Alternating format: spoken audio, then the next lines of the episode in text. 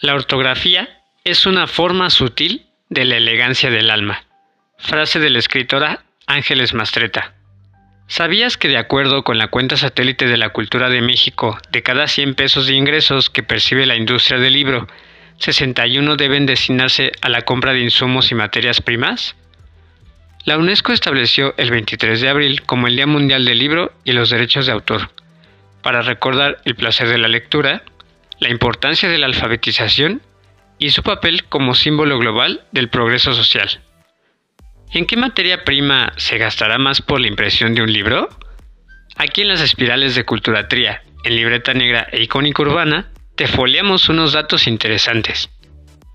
Los censos económicos que publica el Instituto Nacional de Estadística y Geografía nos dicen que de cada 100 pesos gastados en materias primas por imprimir un libro, 63 son para papel, 18 para tintas, 12 para diversos artículos como cartón, papel reciclado, ácidos, adhesivos o solventes, y los 7 restantes en materias primas para fotocomposición. La misma fuente nos dice que se imprimieron aproximadamente 63 millones de piezas en el año 2018.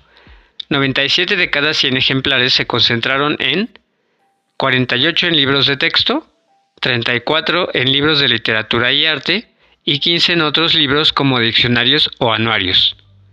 Para cumplir sus objetivos de venta, la industria del libro requiere de servicios de comercio y distribución. Con datos de la cuenta satélite se puede estimar que el PIB generado por el servicio del comercio del libro fue de aproximadamente 2 mil millones de pesos en el año 2020. Un importante espacio para lograr la venta de libros son las ferias, y la Feria Internacional del Libro, FIL Guadalajara, es un ícono de las ferias sobre publicaciones en español. Su historia se remonta a 1987 con la fundación por parte de la Universidad de Guadalajara. Este evento para el año 2021 alcanzó 18.7 millones de visitantes virtuales que generaron 3.2 millones de reproducciones de contenido, lo cual supone una disminución del menos 11% y menos 40% respectivamente en relación con el año 2020. En cuanto a los asistentes presenciales, el 2021 la FIL Guadalajara reunió a 252 mil personas.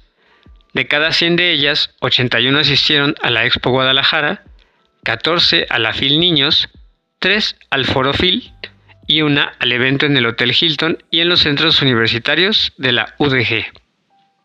Consulta la numeralia de la FIL Guadalajara y compártenos, ¿has accedido a algún contenido virtual de la Feria del Libro de Guadalajara? Porque lo vale, hablemos cultura.